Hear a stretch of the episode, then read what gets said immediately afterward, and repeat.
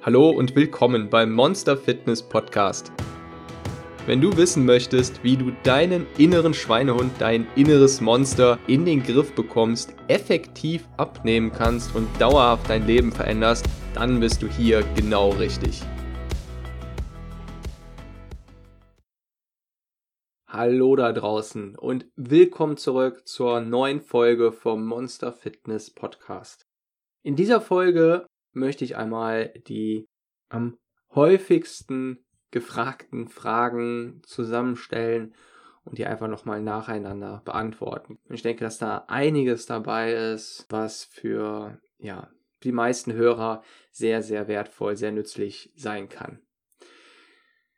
In dem Zusammenhang möchte ich mich auch nochmal riesig dafür bedanken, dass ich die Fragen überhaupt ähm, erhalten habe, dass ihr euch dafür so interessiert, ähm, dass ihr mir die per E-Mail zugeschickt habt und ja, ich möchte euch einfach nochmal sagen, dass ich die sehr, sehr gerne beantworte und wie ich viel mitgeteilt habe, mache ich das eben am besten jetzt auf diesem Weg, damit es alle auch, ähm, damit es auch alle anderen mitbekommen.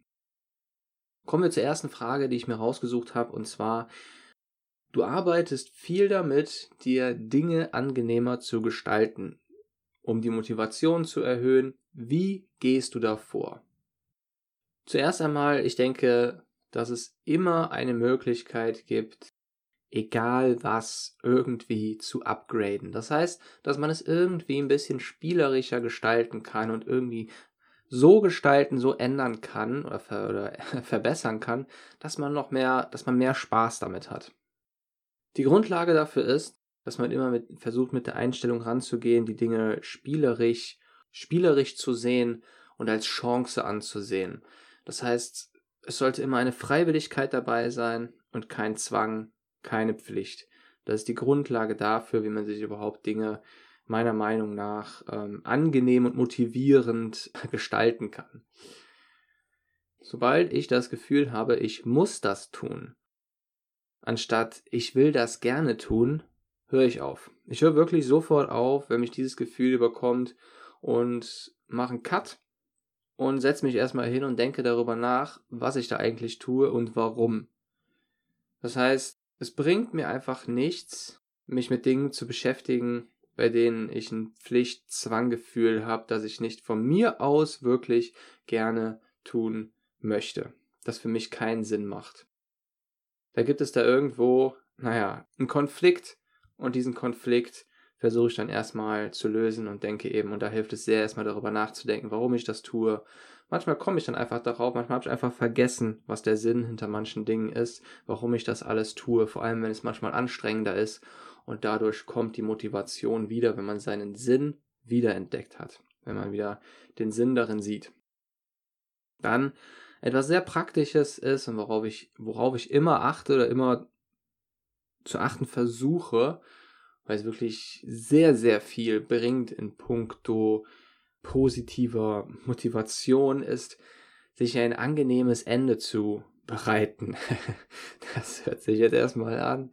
Also, wenn man beispielsweise ein sehr hartes Training, ein sehr intensives Training durchführt, sollte man darauf achten, dass man das Ende möglichst angenehm ausklingen lässt, dass man beispielsweise nicht mit der intensivsten Übung und mit der äh, mit dem intensivsten, mit dem schwersten Gewicht aufhört, das für einen vielleicht dann am anstrengendsten ist, sondern man es angenehm auch mit einem leichteren Gewicht, vielleicht mit einer leichteren, etwas bequemeren Übung ausklingen lässt.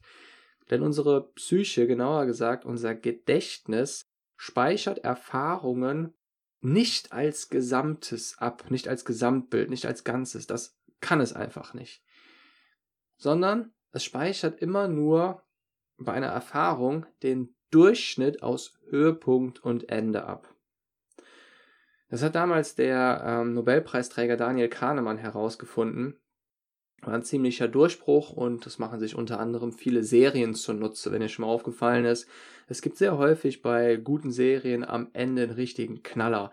Da, fällt, da fällt mir spontan sowas ein wie Game of Thrones, ja, wo, ähm, wo vielleicht zwischendurch kleine Längen sind, die aber überhaupt nicht in Erinnerung bleiben, weil es zwischendurch einmal einen krassen Knaller gab, einen Höhepunkt und das Ende auch wieder ähm, ja knallig ausgefallen ist, zu einem Spektakel wurde und so, indem man dann die ganze diese ganze Folge als Durchschnitt von diesem Höhepunkt zwischendurch und dem Spektakel am Ende abspeichert, denkt man sich, was für eine super geile Folge.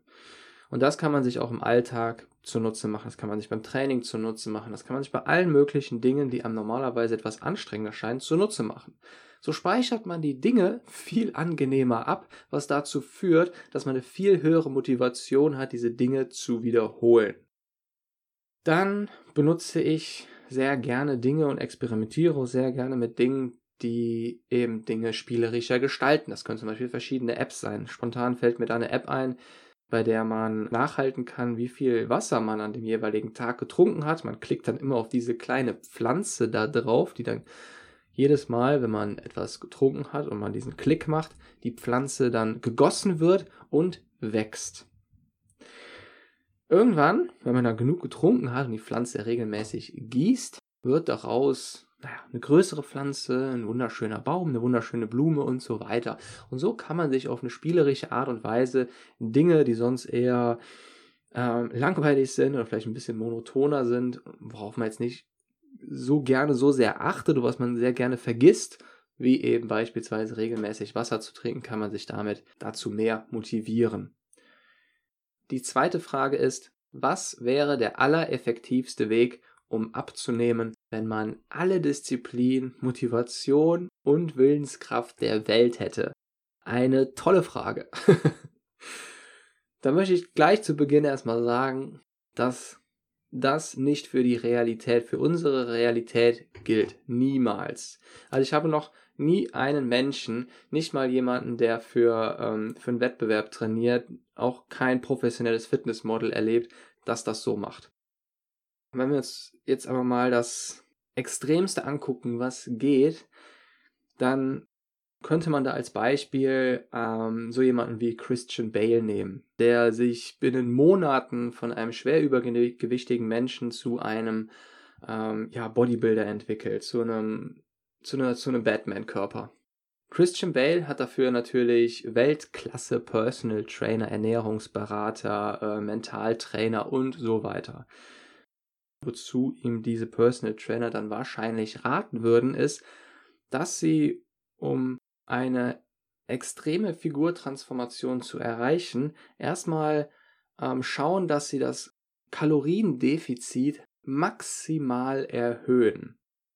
Und um das zu tun, muss erstmal geschaut werden, was ist die minimale Menge, die wir zum Funktionieren noch benötigen.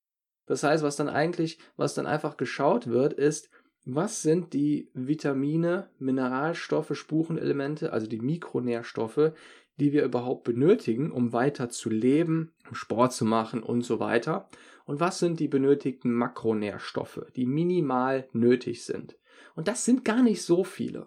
Und dann wird das auf dieses Minimum runtergeschraubt. Und im zweiten Schritt wird dann eben geschaut, was kann man davon supplementieren. Sprich, Christian Bale wird höchstwahrscheinlich nicht jeden Tag mehrere Äpfel essen und dann noch Erdbeeren und so weiter, sondern die werden dem einfach Nahrungsergänzungsmittel geben, um dieses Kaloriendefizit noch weiter zu erhöhen. Der Körper bekommt da weiterhin seine, seine Vitamine, seine, seine Mikronährstoffe, Makronährstoffe, spart aber noch mehr Kalorien ein. Gleichzeitig werden die wahrscheinlich sehr stark darauf schauen, wie weit man das Sportpensum in die Höhe treiben kann. Das heißt, das wird auf ein Maximum getrieben. Und das Maximum, das werden wahrscheinlich zwei, mindestens zwei bis ungefähr ja, drei Stunden am Tag sein. Vielleicht an manchen Tagen auch vier Stunden, je nachdem, wie man Kraft- und Ausdauertraining und äh, Mobilisationsübungen und solche Übungen, die weniger belastend sind für unser Nervensystem, für unser zentrales Nervensystem, wie man das alles miteinander kombiniert, kann man da auch drei, vier Stunden pro Tag hinlegen. Und so kommt er auf ein extremes Kaloriendefizit, mit dem es da möglich ist, eine ungeheure Menge, also für uns in der normalen Realität eine ungeheure Menge an, an Fett zu verbrennen in kürzester Zeit, während gleichzeitig auch noch Muskelmasse aufgebaut wird, weil genau die richtigen, weil immer noch eine, eine absolut effektive Ernährung da ist. Denn das wird wahrscheinlich alles mit genauestens mit Messungen kontrolliert, mit Blutproben und so weiter, damit da wirklich nie ein Defizit herrscht und der auf dem allerbesten Weg ist. Das wäre so eine Beschreibung von dem, was am allereffektivsten ähm, möglich ist, wenn man jetzt alle Disziplin, Motivation und Willenskraft der Welt hätte. Ich würde mal schätzen, dass man damit ungefähr ein Kaloriendefizit von 3000 bis 4000 durchschnittlich am Tag erreichen könnte. In dieser anderen Welt. Das heißt, man könnte sich wirklich dann innerhalb von ähm, Monaten von schwer übergewichtig zu Batman verwandeln. Aber wie gesagt, das empfehle ich absolut niemandem und ähm, das ist nicht unsere Realität. Die nächste Frage. Was sind deine wichtigsten Hilfsmittel zum Abnehmen? Eine tolle Frage. Ich persönlich benutze einmal eine grobe Kalorienübersicht. Das muss nicht unbedingt eine App sein. Ich habe auch schon mal eine App benutzt, aber manchmal schreibe ich es mir auch einfach so entweder auf dem PC auf oder einfach so auf dem Blatt Papier und behalte einfach grob die Kalorien ja im Auge. Dann das nächste Hilfsmittel, wenn man es so bezeichnen kann, ist Wasser. Denn Wasser füllt nun mal den Magen. Es gaukelt uns ein Sättigungsgefühl vor, auch wenn es nicht ewig anhält, ist es unheimlich nützlich, um eben ähm, ja Hungerphasen ohne Kalorien zu überbrücken. Dann Kaffee.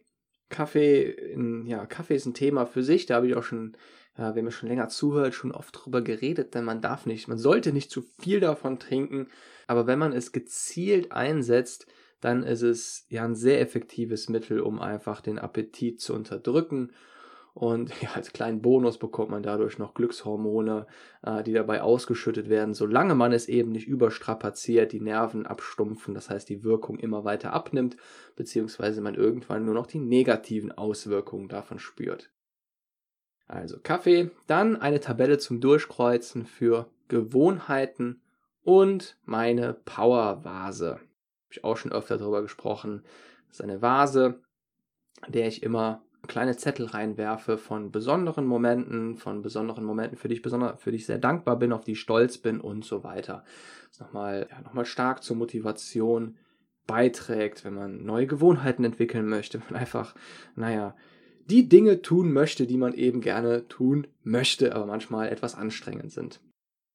Neben diesen Dingen benutze ich eigentlich jegliche Möglichkeiten, um ja, eigentlich anstrengende Dinge spielerisch zu gestalten, um es mir einfach, naja, spaßiger zu machen, um meine Motivation dafür zu erhöhen.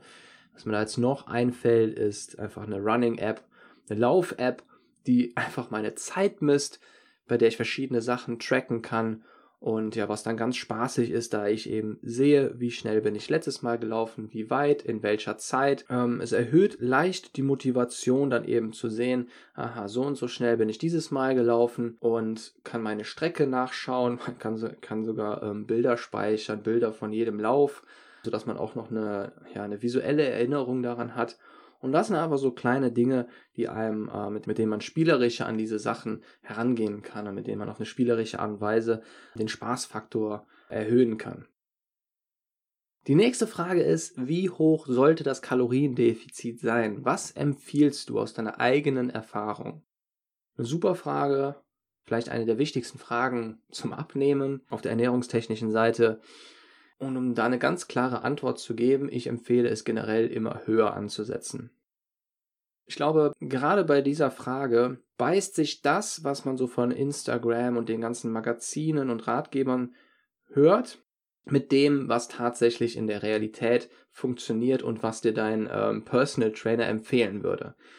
Denn was man so, naja, von an der Oberfläche immer so hört und was sich auch schön anhört, ist, geh es langsam an, ähm, mach ein leichtes Kaloriendefizit. Das ist auch alles schön, aber in der Realität sieht es so aus, dass wir ähm, alle ein, zwei Wochen Tage haben, die sich teils gar nicht vermeiden lassen, wo wir einfach viel mehr essen. Sei es, weil dann Geburtstag ansteht, eine Hochzeit, wir eine Freundin treffen, weil wir mit unserem Liebsten mal essen gehen wollen und so weiter. Das heißt, wir halten nicht die ganze Zeit dieses leichte Kaloriendefizit ein. Dann würde ich es auch eher empfehlen. Aber da das nicht der Fall ist, machen wir uns damit sehr leicht unser komplettes Kaloriendefizit kaputt. Und in der Praxis, in der Realität sieht das dann, wirkt sich das dann eben so aus, dass damit sehr schnell die Motivation ausgelöscht wird. Wenn jemand zwei, drei Wochen Diät gemacht hat, sich auf die Waage stellt, nichts abgenommen hat, dann wird es schwer, die Motivation noch genauso wie am Anfang aufrecht zu erhalten. Und das führt in aller Regel erfahrungsgemäß dazu, dass die Diät die neuen Gewohnheiten, der Sport und so weiter wieder beendet wird. Und genau deswegen rate ich eben immer, das Kaloriendefizit höher anzusetzen, damit man einmal diesen Puffer hat. Wenn man also dann mal mehr isst, dass dann nicht direkt der ganze Fortschritt zunichte gemacht wird und man andererseits auch quasi einen ähm, Raketenstart hat und man die Anfangsmotivation, die am Anfang immer höher ist. Ich habe noch, hab noch nie den Fall erlebt, wo die Motivation am Anfang geringer ist als nach drei, vier Wochen, dass man diese Motivation noch stärker ausnutzen kann für dieses höhere Kaloriendefizit, das einen dann dazu führt, dass man noch tatsächlich mehr Gewicht verliert. Vor allem am Anfang wirkt sich das nochmal mehr auf der Waage aus und man behält viel mehr von dieser Motivation und kann die viel besser ausbauen. Also empfehle ich immer, da ähm, ein stärkeres Kaloriendefizit anzusetzen. Sollte allerdings dennoch immer für einen selbst, für den Alltag passen und man sollte, sollte realistisch durchsetzbar sein. Also, wenn man, wenn ich es ganz genau empfehlen würde, dann würde ich dir das, das höchste Kaloriendefizit empfehlen, mit dem du dich wohlfühlst und das du realistisch durchführen kannst. Mindestens mittelfristig durchhalten und durchführen kannst. Die nächste Frage ist, was hältst du von Intervallfasten? Intervallfasten ist ein neuer Trend. Und ich denke, dass Intervallfasten sehr hilfreich ist, dass Intervallfasten aber nicht immer die Dinge bewirkt, mit denen es äh, geworben wird, was ja auch selten der Fall ist. Intervallfasten unterstützt, ähm, ich habe da auch schon öfter darüber gesprochen, deswegen möchte ich das jetzt eher nur kurz behandeln. Das Tolle am Intervallfasten ist nämlich, dass es unseren natürlichen Prozessen sehr schön in die Hände spielt sodass man es einfacher hat, weniger Kalorien aufzunehmen. Das bedeutet, dass Intervallfasten sehr gut mit unseren ähm, Appetit- und Sättigungshormonen Grelin und Leptin harmoniert. Das Intervallfasten dafür sorgt, dass man damit sehr schön das Breakfast ähm, hinauszögern kann, also das Brechen des Fastens, das Frühstück wird hinausgezögert, man hat es leichter, längere Zeit weniger zu essen. Und es ist auch nachgewiesen, dass sich unsere Psyche und unser Körper an diese Fastenphasen gewöhnen kann. Insgesamt schafft das Intervallfasten also einen sehr schönen Rahmen, um einfach besser fasten zu können, um länger fasten zu können und damit insgesamt einfach ähm, leichter Kalorien einzusparen. Man darf allerdings nun nicht davon ausgehen, dass man damit auf irgendeine magische Art und Weise, weil da irgendwelche magischen Stoffwechselprozesse ablaufen, ähm, plötzlich mehr Kalorien verbrennt. Das ist nicht der Fall. Nächste Frage. Sollte man mit Sport abnehmen, wenn man keinen Sport mag? Super Frage. Das lässt sich so nicht beantworten. Kommt drauf an, wie wenig du Sport magst.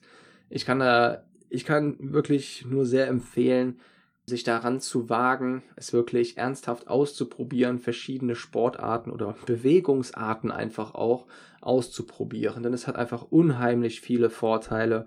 Und da kann ich dir einerseits aus Erfahrung sagen, aber andererseits auch ähm, auf Basis der Studienlage, die da sehr, sehr eindeutig ist, dass die Personen, die Sport treiben, beziehungsweise mit einer Sportart anfangen, oder zumindest anfangen, sich regelmäßig zu bewegen, dass bei denen eine viel, viel höhere Wahrscheinlichkeit vorliegt, dass die auch langfristig ihr abgenommenes Gewicht halten.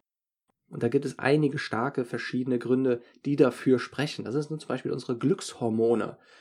Die möchte ich da als erstes nennen, denn die haben einfach eine ungeheure Wirkung auf darauf, wie wir uns fühlen. Unsere Glückshormone sorgen für unsere gefühlte Psyche. Das ist deren Auswirkung, also deren Auswirkung, die wir zu spüren bekommen.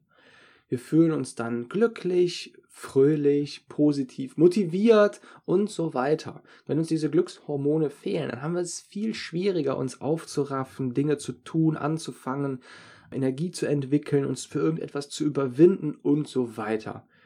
Und diese Glückshormone werden sehr stark vom ähm, Sport ausgelöst. Und damit meine ich nicht einfach nur direkt, sondern vor allem indirekt, wenn man langfristig regelmäßig Sport treibt, dann kann man sich das so ein bisschen vorstellen, als würde man den Spiegel an Glückshormonen immer weiter erhöhen. Das heißt, du läufst dann einfach auch im Alltag ja mit viel mehr Glückshormonen rum, obwohl du an diesem Tag vielleicht gar keinen Sport getrieben hast.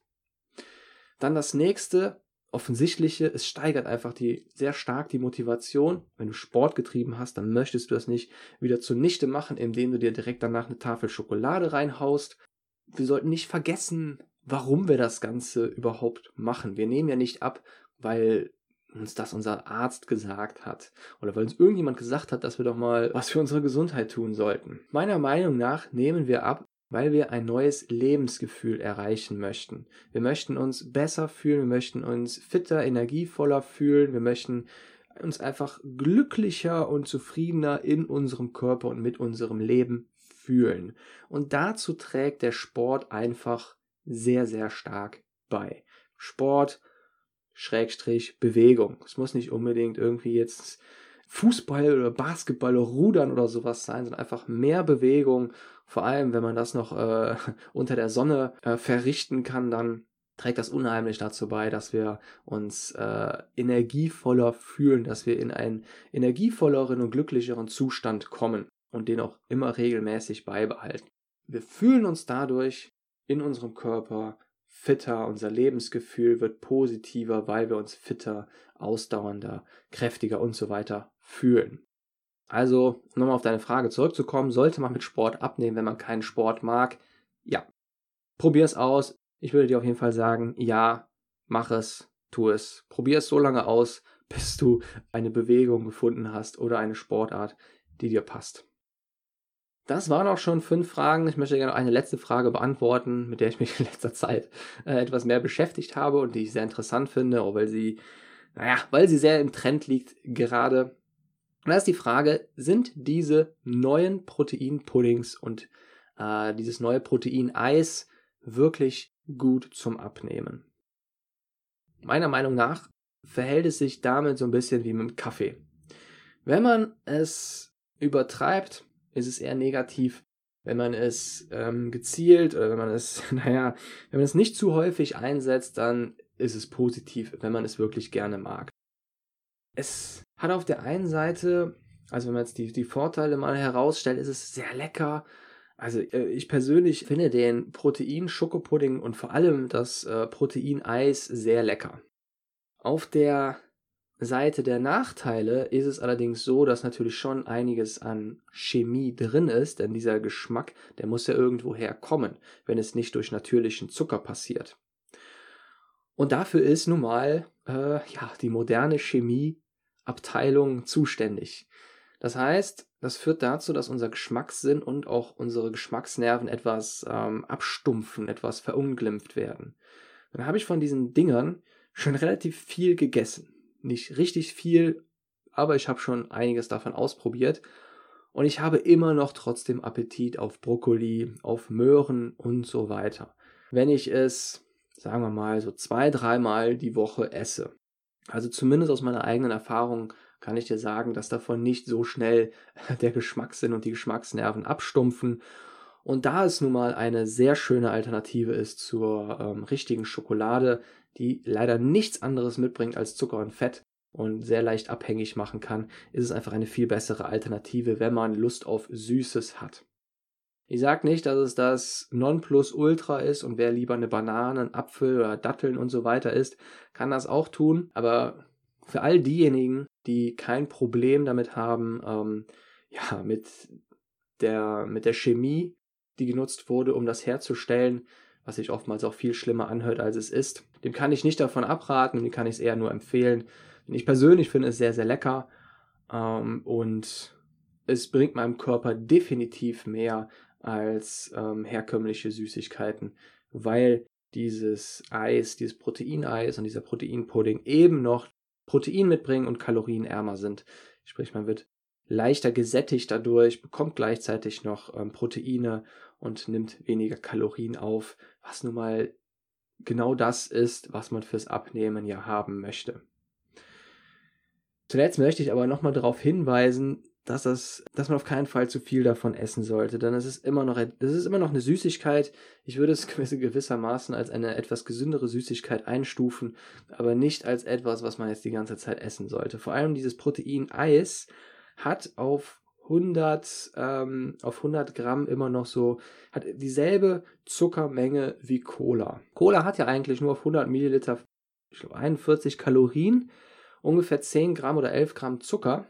Und dasselbe hat das Protein Eis. Auf 100 Gramm 11 oder 12 Gramm Zucker und das sollte man dabei einfach im Hinterkopf behalten. Das Proteineis ist also nichts, was man jetzt die ganze Zeit essen sollte, sondern man sollte einfach im Kopf behalten, dass es immer noch viel Zucker hat, nämlich genauso viel Zucker wie Cola, dafür eben mehr Protein und es eben immer noch eine Süßigkeit ist. Aber eben, wie schon gesagt, eine bessere Süßigkeit, mehr Nährstoffen als jetzt herkömmliches Eis oder eine Tafel Schokolade. Das war die letzte Frage. Wir hören uns nächste Woche wieder. Ich wünsche dir einen wunderbaren Start in die Woche. Hab einen schönen Tag und bis nächsten Sonntag, dein Monster Coach.